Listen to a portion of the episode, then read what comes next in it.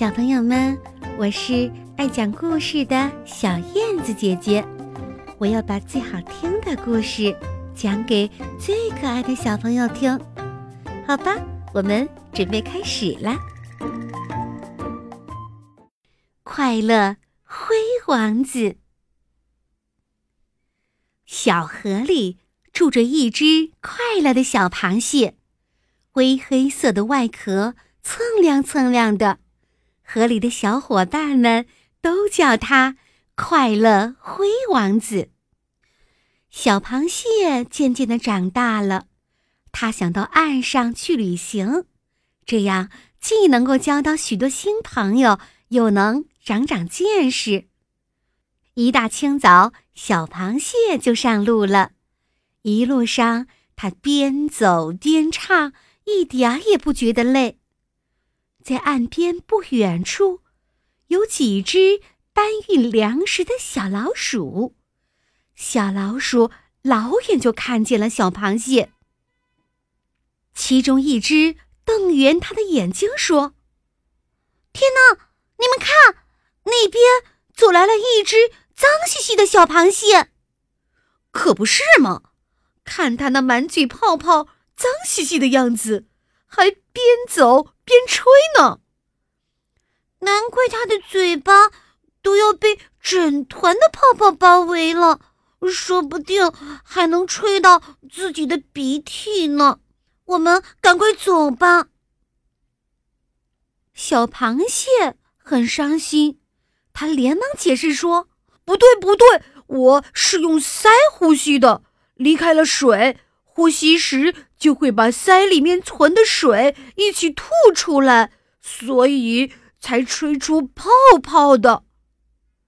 可小螃蟹还没说完，小老鼠们早就跑得无影无踪了。小螃蟹只好继续前行。这时，它冷不丁就撞上了小松鼠的大尾巴。小螃蟹赶紧道歉：“松鼠姐姐，对不起，我我不是特意的。”哎，我说你别过来，别过来！你这个横着走路的怪家伙！小松鼠连连摆手。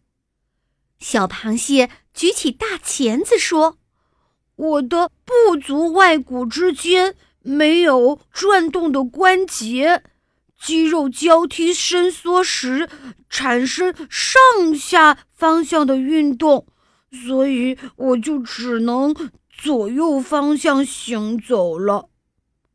说完，他张开大钳子，想剪一朵红花送给松鼠姐姐。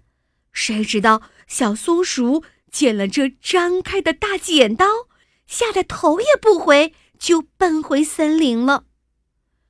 小螃蟹越想越伤心，干脆趴在岸边不动了。正巧老寿星乌龟爷爷散步经过这里，小螃蟹伤心地告诉了老乌龟爷爷自己的经历：既没有交到朋友，也没有增长一点知识。老乌龟爷爷笑呵呵地说。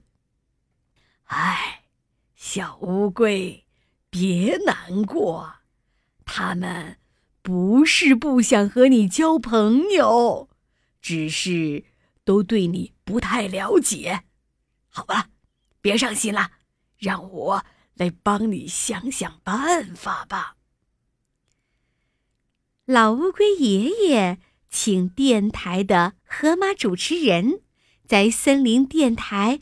发布了一则消息，告诉了大家关于小螃蟹的知识，比如小螃蟹的家在哪里？它为什么既能生活在水里，又能生活在岸边？